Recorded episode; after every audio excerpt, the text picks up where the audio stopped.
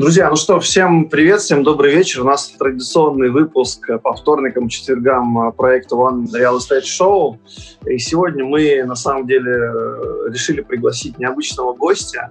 У нас в компании, да, вокруг нашей деятельности достаточно много друзей, клиентов, инвесторов, знакомых. И мы решили пригласить человека не который, собственно говоря, там, занимает какой-то пост или представляет застройщика, а решили пригласить э, ну, реального инвестора, который ну, некоторое время назад, уже не один раз, инвестировал в проекты, плюс человека, который знает толк в стартах продаж, который, кстати, в том числе был внутри структур застройщиков, да, и знает, как это устроено изнутри, и был реальным инвестором, да.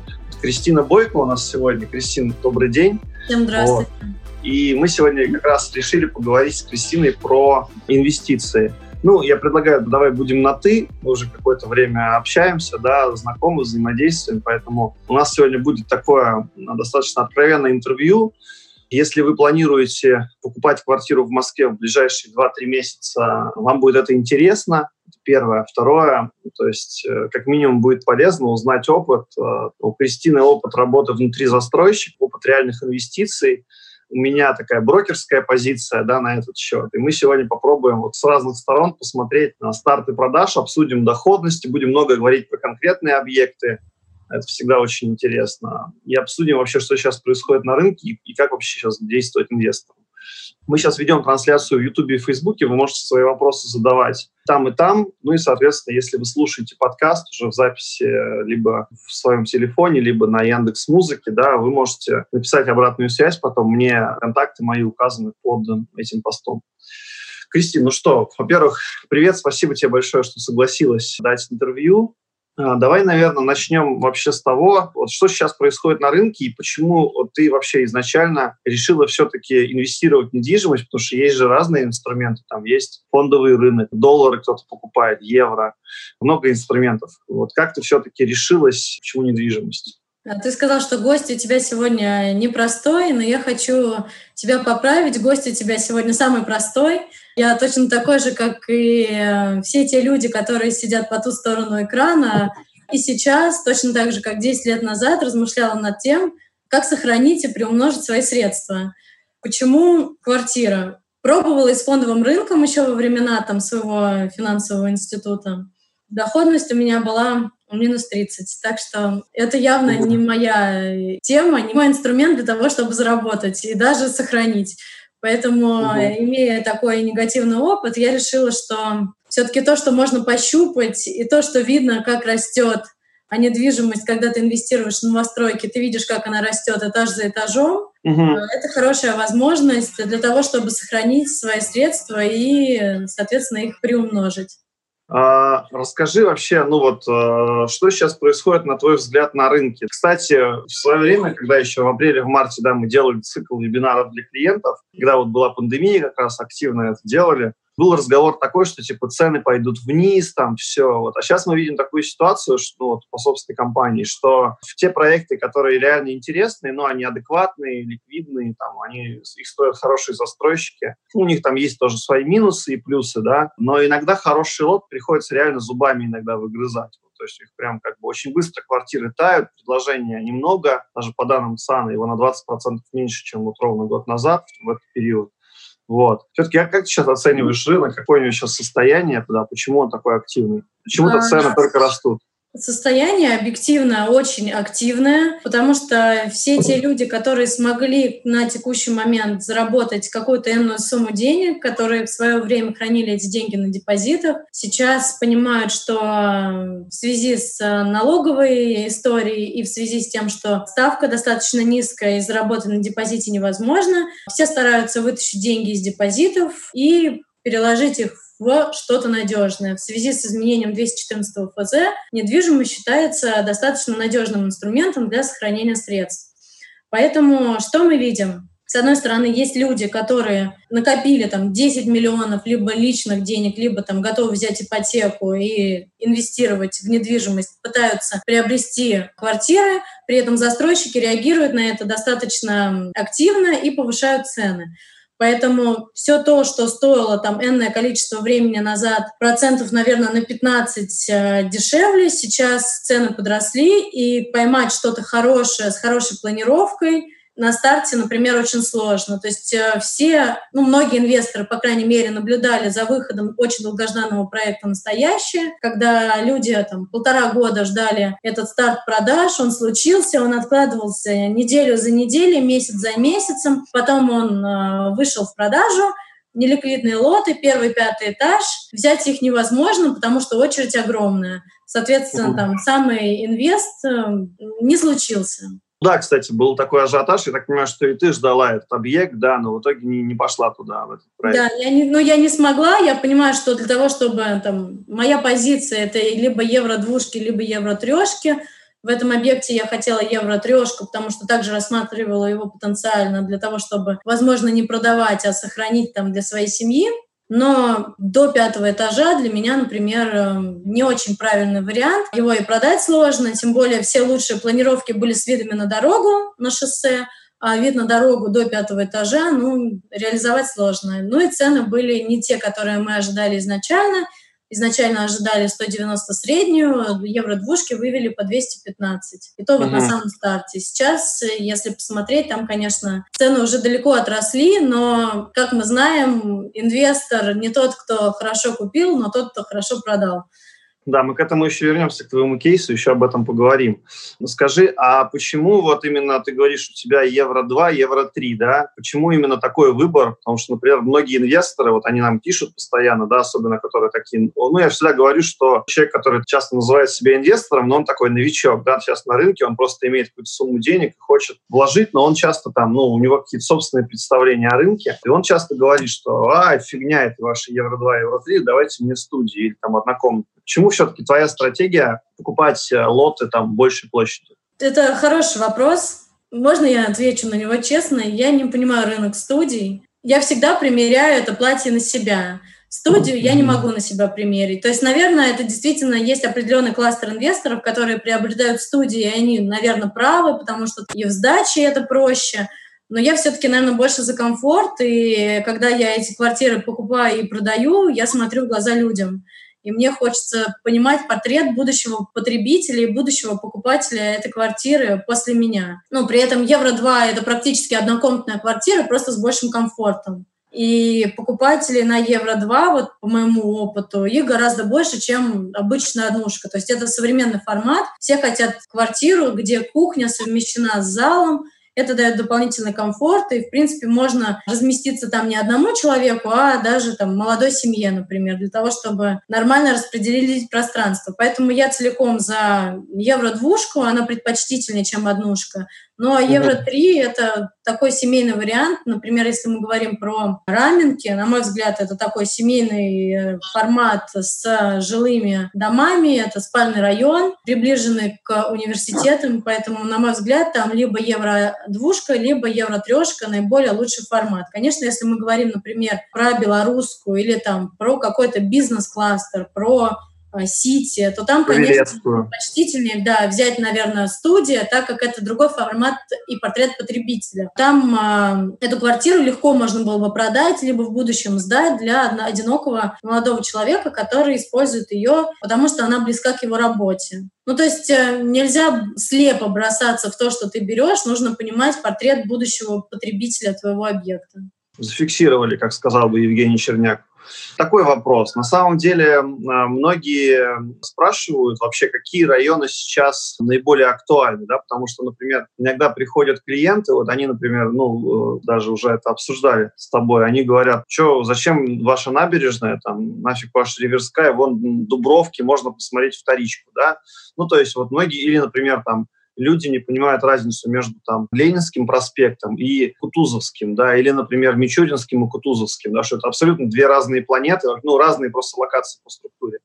Или люди говорят, что какой Запад, что вы выдумываете, он Тырская, Бутово, да, это там гораздо комфортнее. Ну, то есть как бы абсолютно разные представления, хотя есть общерыночные такие, знаешь, понятия по районам.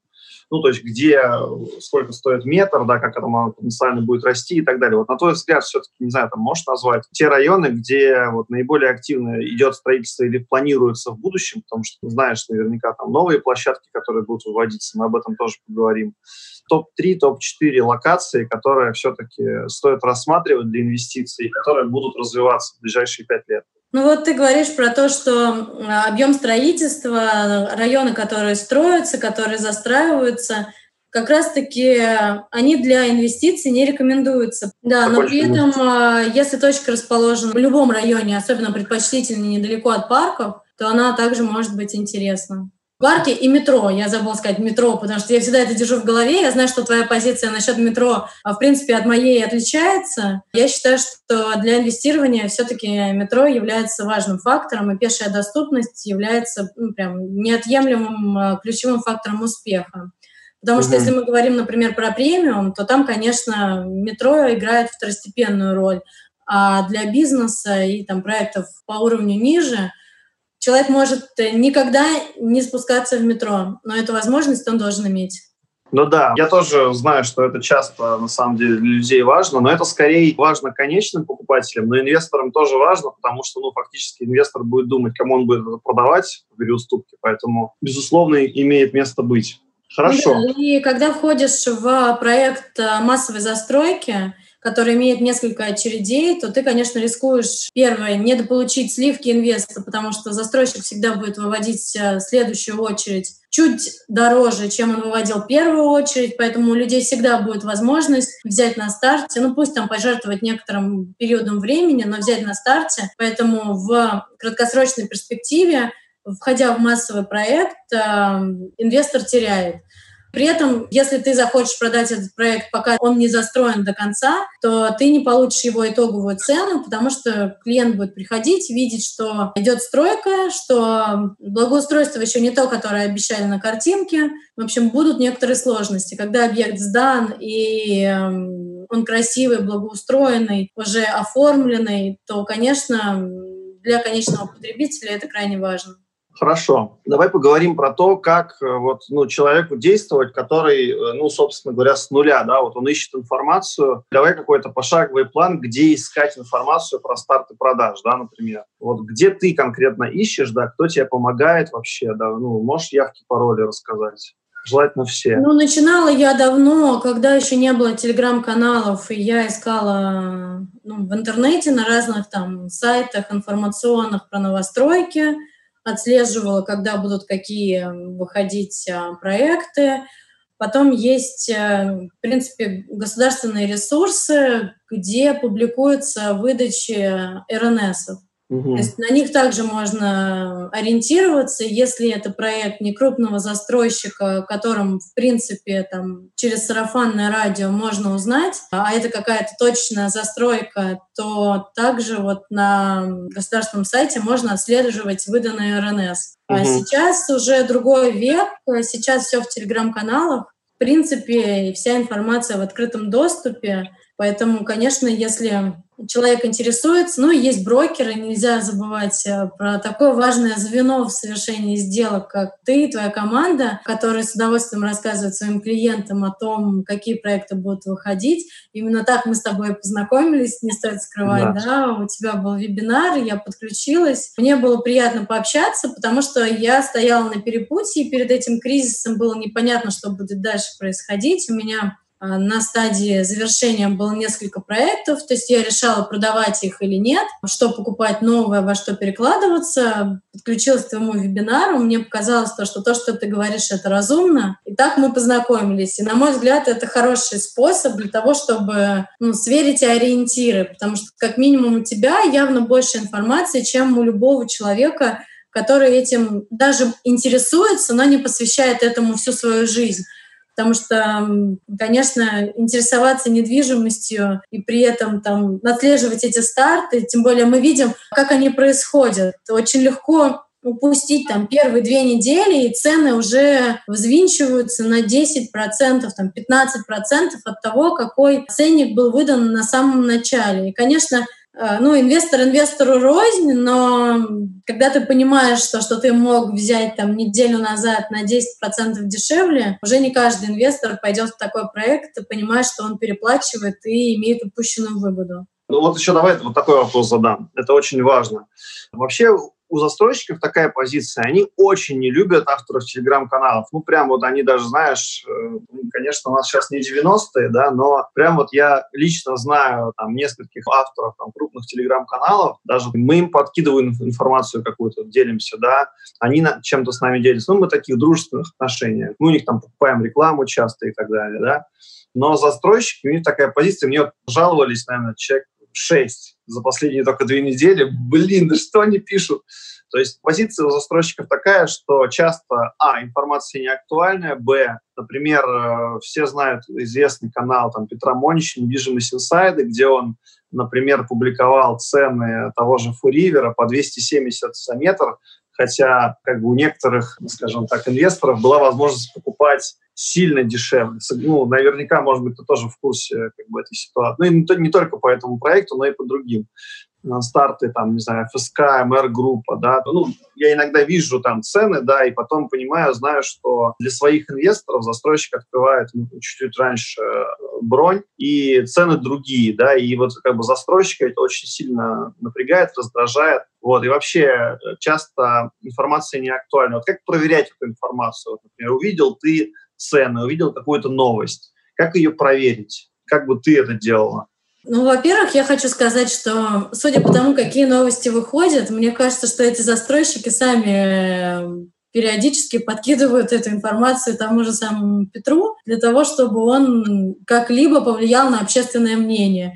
Несмотря на то, что какая-то часть команды может быть недовольна, кто-то... Ну, то есть там есть такая информация, она внутреннего характера, и понятно, что есть люди, которым было приятно ей поделиться, скажем так. Угу. А, как проверять? Действительно, есть э, некоторые уловки, наверное, в этом. Проверять исключительно самостоятельно. Если ты интересуешься этим проектом, то надо не постесняться и воспользоваться мобильным телефоном, позвонить либо самому застройщику, либо брокеру, с которым ты работаешь, для того, чтобы он узнал для тебя цену. Есть, конечно, нюанс. Закрытые продажи не для всех. Что мы видим? Чаще всего закрытые продажи реализуются среди уже клиентов застройщиков. Которые ранее покупали у застройщика да. эти Если лоты. ты уже что-то покупал, ты есть в базе, соответственно, ты можешь получить какую-то информацию. Например, с Инградом я неоднократно покупала квартиры у этого застройщика, в начале его пути, там, несколько лет назад, э, цены были более инвестиционные. Сейчас мы видим, что Инград — это уже сильный бренд. Бренд накручивает определенную надбавку за надежность, поэтому застройщик выводит цены, которые нельзя, наверное, назвать инвестиционными, но среди своих клиентов лояльных застройщик дает возможность забронировать квартиры назовем это так, не по инвестиционным ценам, но по ценам сильно дешевле, чем то, что э, клиент получит в конце пути, скажем так. Потому что э, спрос у проектов Инграда большой, план перевыполняется регулярно, клиенты становятся в очередь, и даже если ценообразование считает, что этот проект не инвестиционный, то клиенты все равно делают свое дело, благодаря своему спросу цена растет, и Соответственно, инвест есть. Да, как говорят, инвест есть. Фраза инвест. ключевая, да. Хорошо, зафиксировали.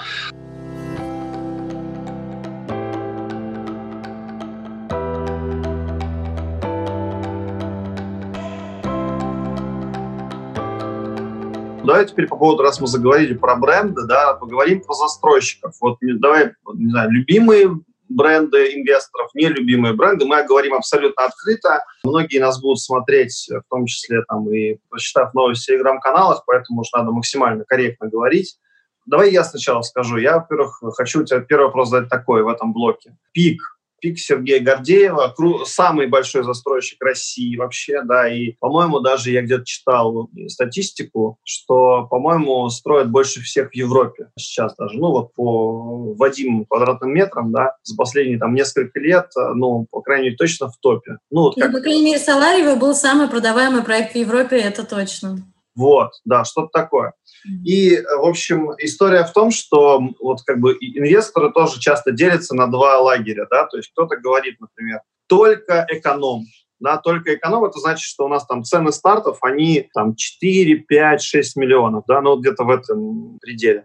Это может быть Новая Москва, это может быть даже где-то Московская область, это может быть там а, район МКАДа, да, или там отдаленный, или замкадье и что только туда, потому что эконом, все покупают эконом, эконом э, много строится, эконом жилье всегда нужно, а вот когда будет кризис, этот бизнес премиум никто покупать нафиг не будет, да, и все будет стоять, э, вообще разрушится, на крыше вырастут березы. Вот, ну, а вот такая история. И кто-то наоборот говорит, например, да ну какой вы эконом, пик э, вообще застройщик для конечных покупателей, и цены выводят всегда для конечников. Ну вот э, есть такое мнение, такая позиция. И покупать надо бизнес или комфорт плюс, потому что комфорт плюс уже приблизится к бизнесу по цене, или премиум. Там, с ценой старта там 8, 9, 10 миллионов и выше. Вот какая у тебя позиция? Что по этому поводу можешь сказать? Ну, был опыт с пиком, купила квартиру на самом старте Купила за 9 сколько? миллионов. Пыталась а, продать через полгода, потому что нужно было переложиться в другой проект, накрутив всего лишь там 500 тысяч рублей на это. Я считаю, что пик зомбирует своих клиентов. Когда они попадают в офис продаж, они уже не смотрят переуступку. Поэтому, ну, пик действительно это проекты для конечников. Ну, не будем брать, например, Соларио парк, те, кто успели на старте, те, кто поверили в жилой комплекс вокруг э, мусорной кучи, они молодцы, и им действительно хорошо получилось заработать. Но... Тогда еще не было Солариса, тогда еще не было, где сидит Ростелеком, да, вот этого большого бизнес-центра. Не, он был, Комсити. Он был, нет, он был, а, он уже давно работает. Не, ну, Соларис, наверное, был только в планах, потому что понятно, что там э, Гордеевская платформа имеет, э, ну, как бы строит торговые центры, поэтому Соларис был в планах. Но действительно никакой жизни вокруг не было, и для меня, конечно, этот проект, он я в него не вошла, просто по каким-то своим моральным соображениям. А, но угу. те, кто вошли, они хорошо заработали, можно его отметить как успешный проект. Если мы говорим про проекты ПК в городе, то они действительно для конечников. Вот у меня был такой кейс, продать было сложно. То есть плюс 500 тысяч за полгода, ну как бы ну да, ну то есть получается ты там 5% заработала. Да, то есть да. это как бы можно заработать на такой же инвестиции на старте продаж за неделю. Ну да, да, да. Ну вот да, были у нас там, то, многие случаи были как раз быстрые очень. Хорошо, окей, принято. С по пику понятно. Значит, ну, конечно, может быть, многие с нами не согласятся, но окей. А, значит, а, давай так, вот самый, на твой взгляд, сейчас, в ближайшие полгода старты, которые будут, я знаю, что ты отслеживаешь, мы периодически на эту да, тему разговариваем. Я продала вот. свои квартиры две, поэтому сейчас я думаю, куда инвестировать. Да, и вот мы как раз в таком режиме реального времени попробуем понять, да, как э, ты мыслишь, твою логику. Вот э, какие, на твой взгляд, сейчас именно застройщики, которые пока еще для инвесторов являются такими, ну, скажем так, э, приятными партнерами, да, потому что мы поняли, что пик вряд ли партнер будет в, это, в этой истории, вот, для инвестора. А вот все-таки какие застройщики сейчас, как бы, ну, вот с, с кем можно сотрудничать, с кем можно работать, у кого будет, будет хороший рост, по твоим прогнозам? А, ну, застройщики – это такое понятие не статичное. То есть застройщики в процессе своего существования а, строят объекты там комфорт-класса, бизнес-премиум. Вот, например, та же самая Текта, мы имеем пример, что вначале она специализировалась на подмосковных городах, на комфорт-классе, потом вошла с бизнес-классом, там, Маяковский, Big Time, да, и сейчас мы видим пример комплекса, который вызывает у меня истинное уважение, это Spires, и который я считаю там просто прекрасным проектом в плане архитектуры, локации, но я как инвестор, не вошедший туда, уже не могу себе позволить войти на текущей стадии. То есть если бы мы говорили об эмоциональной покупке, то я бы, наверное, предпочла бы именно этот проект. То есть вот Текта с качеством строительства на текущий момент Spires, если они продолжат там теми же темпами строить объекты класса бизнес и выше, то я считаю, что это прекрасный пример э, девелопера, который ну, умеет растет. строить хорошо, да, растет, умеет строить хорошо. Ну, про Инград э, я давний поклонник этого застройщика, поэтому я считаю, что Инграду можно доверять. А, Инград э, использует хорошие материалы, там в основном приятные и комфортные планировки. Интересные локации, но основные старты уже вышли. Там, следующие — это Адмирал Макарова, Вятская и Лужнецкая набережная. Они будут там через год-полтора, а то и два. Угу. А, ну и, конечно, сейчас лидер в будущих стартах – это MR Group. Если есть там понятие лужковская застройка, да, то теперь понятие МРовская застройка. Посмотрим, что они покажут на проектах, которые будут в ближайшее время выходить, потому что то, что МР строит башни, сейчас не знаю, насколько это будет применимо в других локациях. Мы ждем Славу активно. Естественно, там должно быть э, все-таки среднеэтажное строительство. А ждем на первом Сетуньском э, проект, там будут, очевидно, башни, потому что там должны быть хорошие видовые характеристики. Да. Четвертое Марины Рощи. Тоже проект, э, на мой взгляд, интересный. Видели макет э, малоэтажного объекта, который будет в составе этой застройки. Но думаю, что башни также там будут присутствовать. Но интересно посмотреть. Башни — это неплохо, они дают прекрасный вид. Единственное, что, конечно, там, если у тебя маленький ребенок, то башни не дают возможность создать такой уединенный двор, плюс в зависимости от локации может быть ветрено, поэтому не для всех проектов там это угу. применимо именно в формате, например, приобретения квартир большего объема, ну, большей квадратуры.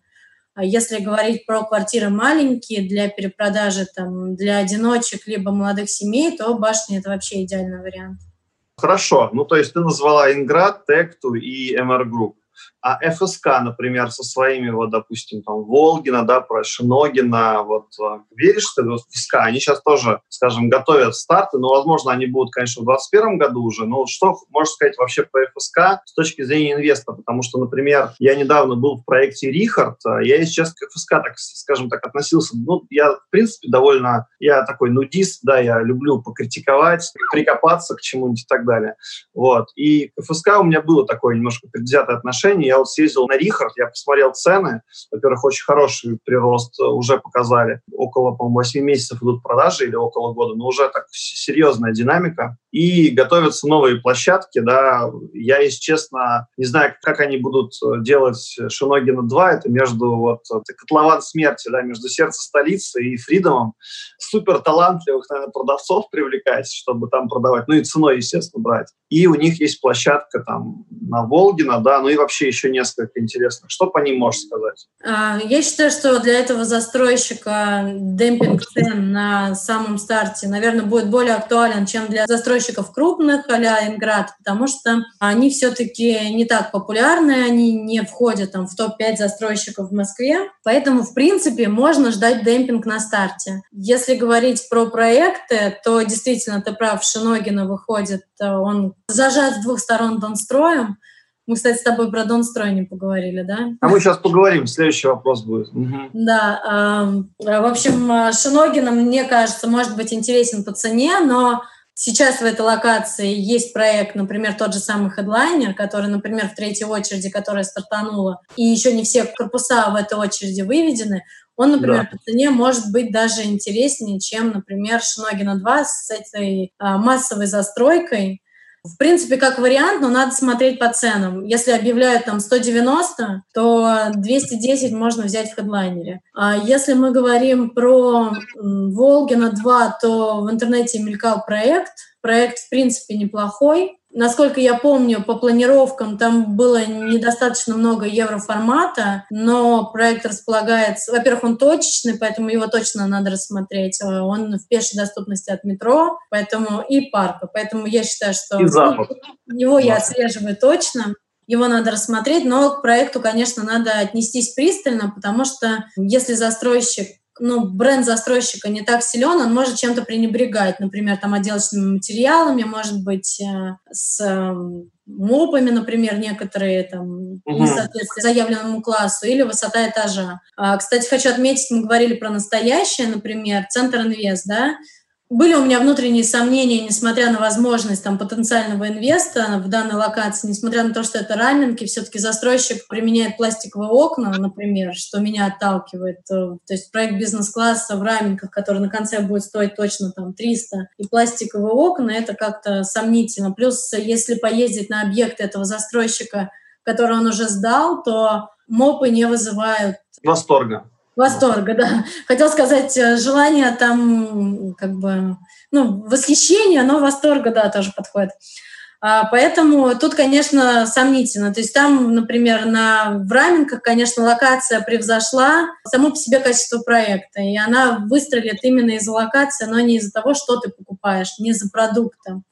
Uh-huh. А если мы говорим по ФСК, то надо разбираться про продукт, который они туда посадят. Перед тем, как покупать объекты, я всегда читаю проектную документацию. Для меня важно, будете смеяться, чуть ли не высота перекрытия высота этажа, какое остекление, сколько отступает от пола, где радиаторы. То есть вот такие вот вещи, они для меня являются, ну, естественно, не пластиковые окна. Для меня это вот какой-то фактор класса, если мы говорим о бизнес-классе. Поэтому mm. ФСК Волгина, смотрим проект, в принципе, то, что мелькало, достаточно симпатично. Знаю, что на Вильгельма Пика получили ГПЗУ, также вот, ждем да, буквально, буквально на днях, мне кажется. Да, да, ждем проект. На мой взгляд, локация интересная. И ну, это один также из моих там желаемых, возможно, проектов, куда бы я вошла, потому что точечный, рядом зеленая зона и пешей доступности метро. Хорошо. Ну, а вот мне кажется, после настоящего сейчас у инвесторов у них как бы два любимчика. Вот я сейчас тоже себя спрошу. Э, первое – это Большая Черемушкинская, 25. Вообще, когда слово Черемушкинская или вот есть в названии улицы слово Черемушки что-то с этим связано, мне кажется, у людей сразу какой-то взрыв эмоций, потому что они вспоминают этот невероятный кейс Инграда на Черемушкинской, 17. Говорит, ты, кстати, покупала квартиру, я знаю. Вот, но мы об этом мы это оставим. Да, мы, мы это оставим на самое, как бы, на, на потом, на самый конец. А сейчас вот я как раз хотел сказать, что у инвесторов два, ну вот все, кто со мной созванивается, я там с десятками клиентов общаюсь ежедневно, все говорят, вот, One Tower и Большая Черемушкинская 25, да, то есть это, мне кажется, такие два самых, по крайней мере, распиаренных старта. Вот что можешь по этим проектам сказать? А One Tower долгожданный однозначно. И для тех, у кого есть бюджет там плюс 15-20 миллионов, э, рассмотреть однозначно стоит, потому что проект все-таки знаковый, высотное здание, самое высокое в Европе ожидается, насколько я понимаю. Квартиры, вероятнее всего, с ремонтом. Имеем там кейсы по предыдущим объектам в Большом Сити.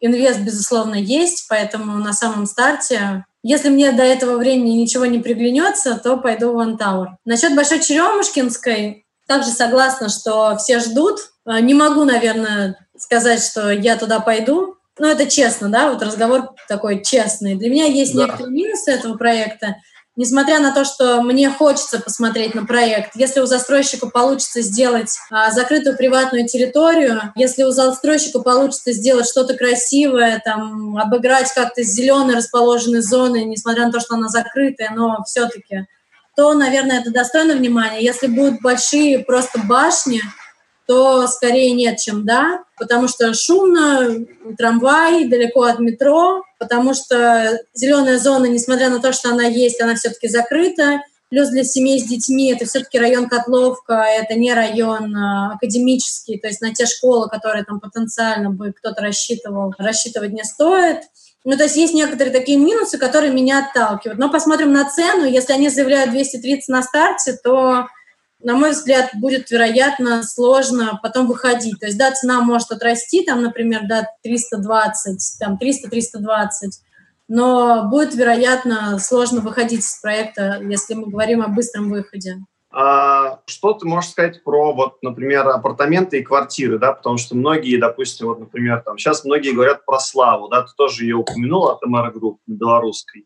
А, ну и белорусское вообще такое место, да, там много бизнес-центров и съедается объем, как бы, ну, хорошо, достаточно неплохо продаются квартиры, там и активная стройка идет, и туда дальше Калининградки, в сторону Ходынки тоже в том числе и как бы, ну, апарты, да, вот все-таки апарты или квартиры. Если мы посмотрим, на самом деле, на объем продаж, то, конечно, когда выходят квартиры, скажем, даже в 5-10 раз выше продажи, да, чем а, апарты, но все-таки вот у тебя какая позиция? Ты бы как инвестор пошла в апарты? Апарты, они очень разные в своем восприятии в зависимости от локации. Если мы говорим про апарты за третьим транспортным кольцом, то это скорее а, неизбежность, э, чем инвест на мой взгляд. Если мы говорим про апарты ближе к центру города, то по стоимости и по своей интересности для клиента они не сильно отличаются. Поэтому Слава как проект, э, на мой взгляд, э, не просто интересный с финансовой точки зрения, но и также высоко ликвидный, потому что у него очень широкий портрет э, конечного потребителя.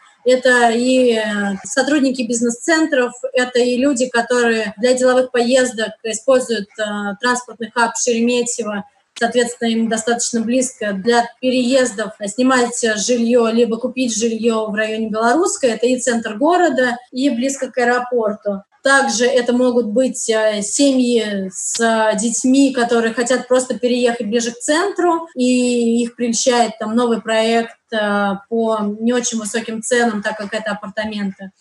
То есть, на мой взгляд, надо четко рассматривать локацию для апартаментов, это крайне важно. Если говорить про Славу, то апартаменты это скорее, ну, это не минус. Тем более застройщик MR Group, и MR Group часто переводит часть своих апартаментов в жилье. Поэтому можно ждать, что в этом объекте также будет часть переведена в жилье. Что можешь сказать про Донстрой? Потому что, ну, я вводную дам. Значит, я ну, честно говоря, не понимаю, ну, вообще, как они там продают Сердце Столицы. Я вот, э, честно, я там живу напротив, да, в Only, здесь постоянно вижу, что там происходит на стройке, езжу мимо, и в отделе продаж был не раз, и себе хотел там квартиру купить, пока не узнал там ряд особенностей этого проекта для себя, а не для инвестора. И все-таки, как Донстрой умудряется продавать с учетом как бы, его качества строительства, да, ну, на, на мой взгляд, не самого лучшего, и сильно застройщик отстал от трендов, на мой взгляд, лет 5 на 10 и как бы как он ему удается там реализовывать такие огромные площадки, типа огни, события, да, вот такие огромные территории застраивать, и при этом как-то умудряться это все продавать. И вообще стоит ли с этим застройщиком работать именно инвестору на старте продаж? А, Донстрой, если мы говорим про, например, массовые там, масштабные проекты, то, ну, наверное, мы уже это обсудили, нет смысла входить в проекты, которые будут строиться 10 лет. Что касается Донстроя. Донстрой – это надежный застройщик. Очень долгое время, пока не было искровых счетов, не было гарантии со стороны государства надежности того, что застройщик достроит, очень многие доверяли именно тем брендам, которые на слуху. Именно поэтому Донстрой, аффилированный с банковской структурой, вызывал у людей доверие. Поэтому, когда застройщик берет в реализацию такой большой проект, который там реализует сейчас, например, в Долине, да, то люди как минимум а, готовы инвестировать в эти проекты, по крайней мере, ощущая какой-то комфорт. Действительно, если мы говорим там о трендах, то, например, в проекте там «Огни», который выходил по 11 студий на этаже, ни для этой локации, ни для инвестиций, мне кажется, что... Ну, это как-то странно. Студия вдалеке от метро, ты идешь там 15 минут пешком до ближайшего метро, это просто не тот формат, который может быть интересен. То есть зачем человеку брать эту студию? Есть проект там Вестердам, который я тоже не люблю, но я лучше возьму студию там, буду жить ближе к метро, чем 15 э, минут идти пешком, просто потому что ты живешь в Донстроевских огнях. Ну, как бы... Но я, я надеюсь, то, что сейчас э, отношение людей к застройщикам поменяется, и люди пойдут вкладывать свои деньги не только в то, что застройщик надежный, ему можно более-менее доверять, а в то, насколько качественно он строит, какой продукт, насколько этот продукт соответствует современным тенденциям и насколько он подходит именно данному конкретному человеку без э, каких-либо... Потому что есть выбор, и стоит ну, выбирать по душе, на мой взгляд. Ну да, да, хорошо. А, давай вот буквально еще пару вопросов вот финально. Да, все-таки какая норма доходности считается для инвестора, например, для себя со знаком плюс, скажем, полный цикл, да, и год-два, ну, в зависимости от стратегии, и какая со знаком минус доходность в процентах годовых? Ну, мы имеем э, опыт действительно там с проектами, которые давали после уплаты налогов, скажем так, мы не будем говорить, что иногда можно продавать, э, перевыступая ДДУ и не платить их, но, например, вот если без налогов то, что остается для инвестора, если это там процентов 60, то это хорошая норма доходности. И таких... За два года за два года? Ну, я бы сказала, не за два, а за строительный цикл. То есть строительный цикл – это все-таки два с половиной года. А если мы говорим про сейчас, то, конечно, со скроу счетами такая доходность, она ну, не хочу сказать недостижимая, но, наверное, достижима гораздо сложнее, и именно поэтому инвесторам стоит быть проворнее и входить именно вот на самом старте продаж, потому что несмотря что кажется, что если ты не взял первый пул, ты придешь через неделю и возьмешь. Да, ты возьмешь, но ты возьмешь на 10% больше, потому что как поступают застройщики? Они оперативно реагируют на спрос. Выводится первый пул, спрос есть, спрос прекрасный, стоп продажи, повышение цены. И за первую неделю можно добить там 10% повышения цены, выводя этот объем уже на рынок. Поэтому, приходя к застройщику через неделю, через две, свои там прекрасные шоколадные 10% на старте ты уже потерял. А если мы говорим про текущие проекты, про доходность для текущих проектов, то ну, 40-50%, выше 50 я, наверное, уже не жду. То есть 20 годовых, в принципе, это знак плюс. То есть да. купили за 10 миллионов, после первого года строительства стоит квартира 12, мы можем говорить, что это хороший инвест. Да. Ну и финально она должна стоить, например, там 13 500, а там 14, например. Это тогда прям супер. Ну да, 14 это хорошо. Угу. Хорошо. Топ-3 объекта прямо сейчас, которые можно рассматривать для инвестиций. Вот прямо сейчас они уже, можно сказать, стартовали, да, они продаются, может быть, они даже уже полгода продаются, но до сих пор есть инвест, а там, пусть он, может быть, не 20% годовых, но он есть, вот, который бы ты рекомендовала для покупки в бизнес-классе. Я хочу, ну, я понимаю, что тебя смотрят клиенты сейчас, и я, наверное, хотела бы затронуть такой вот момент, который не всем а, понятен, э, не всем прозрачен. А сейчас что происходит? Клиенты считают, что если это старт, надо бежать. Но при этом совершенно забывают про то, что есть текущие проекты, которые строятся, в котором застройщик готов давать рассрочки. А рассрочка до конца строительства, даже для объектов, которые сейчас находятся там на середине строительного цикла, может э, сэкономить значительные средства для клиента. Это первое. То есть это, это не про старты, но на это надо смотреть. Все зависит от цены. Надо ждать, надо смотреть. Э, Нет, давай, давай, которые сейчас уже стартовали, которые уже а, сейчас которые стартовали. Топ-3, которые тебе нравятся. Не факт, что ты там сама бы там зашла сейчас, да, но вот ты считаешь, что у них э, есть инвест э, до сих пор. Ну, ну For когда стартовал, у него по сравнению с уже строящимся River был хороший инвест, несмотря на то, что там телеграм-каналы говорили, что посмотрите, какие цены. На самом деле, если разбираться я не говорю про маленькие лоты. Маленькие лоты выше достаточно дорого. Если мы говорим про большие лоты, это трешки, например. А, да, они, наверное, менее ликвидны, но так как этот проект все-таки со своей особенной спортивной социальной инфраструктурой, то он интересен для семей, и поэтому крупногабаритные квартиры большого формата являются ликвидными в этом объекте. Если сравнивать, например, For River и River Sky, там 220 за метр в For River – аналогичные квартиры 290 на Риверскай, то мы видим уже а, существенный прирост за один год. То есть это там 20%, 30% за год. Риверскай уже впереди, чем River. Люблю Инград, простите. Хорошо, Если... For River, River принято. Первый, еще да, два. То же самое было по Top Hills. Если успеть в начале, проект выходил там по 180, а через две недели э, продаж средняя цена уже стала там 205 на нижних этажах. Это тоже хороший пример.